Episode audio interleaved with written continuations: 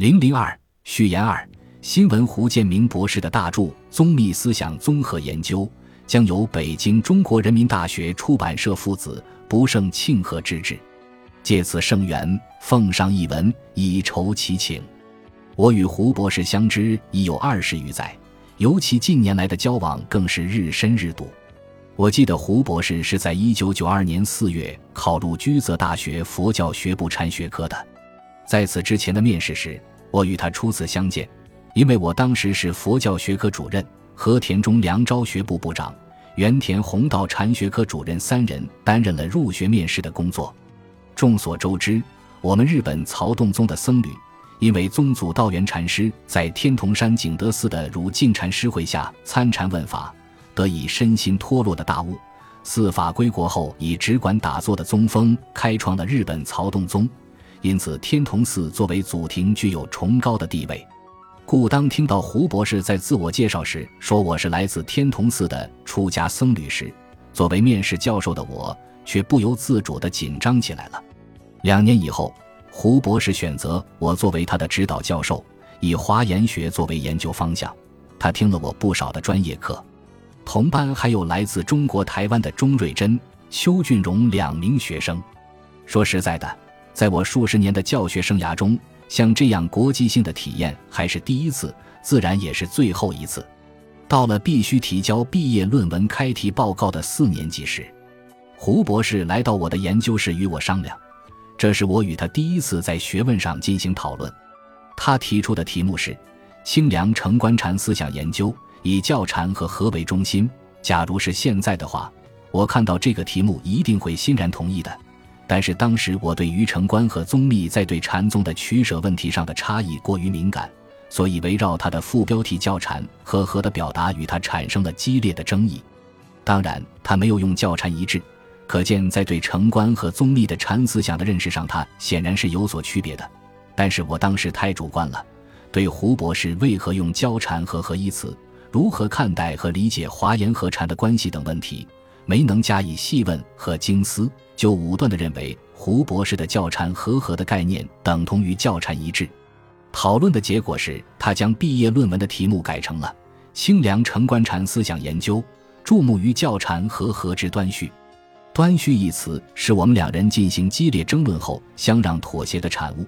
我现在觉得当时真应该依了胡博士最初提出的题目为好。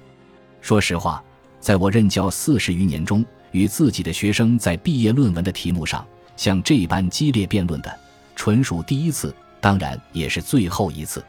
他最后提交的毕业论文用了居泽大学专用的文稿纸二百多张，这是一般毕业生论文的一倍以上。好像在论文答辩的时候，就没有像开题时那样进行激烈的争论。胡博士的这篇足具硕士研究生质量的学士论文，要细细读也就很不易了。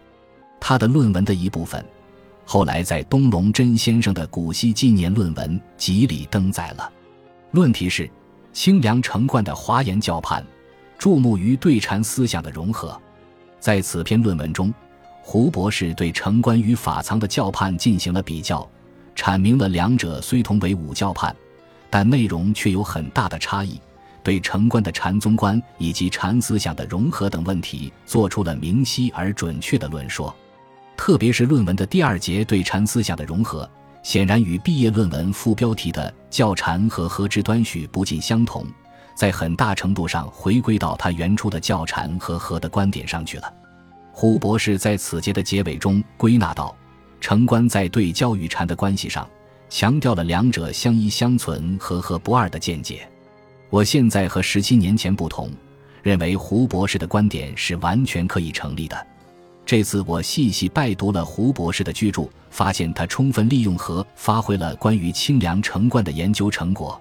这可以从本书中对第一中心论题心性论和第二中心论题实践论的展开中，特别是关于前者的内容，即第三章的宗密的三教会通论和教禅一致思想，以及第四章的宗密的心性思想中随处可见，我为之深感欣慰。还譬如说，在第三章中关于城关与法藏的教判论之一同；第四章中关于教与宗、性起与如来出现，城关对法藏的十种唯识说的继承和展开，以及城关和宗密在心性论上的异同等问题上，胡博士皆在对城关研究的论文基础上做了更深入的展开。我认为本书对宗密心性论的研究，确实是胡博士长年以来对华严学不断探索的可喜成果之一。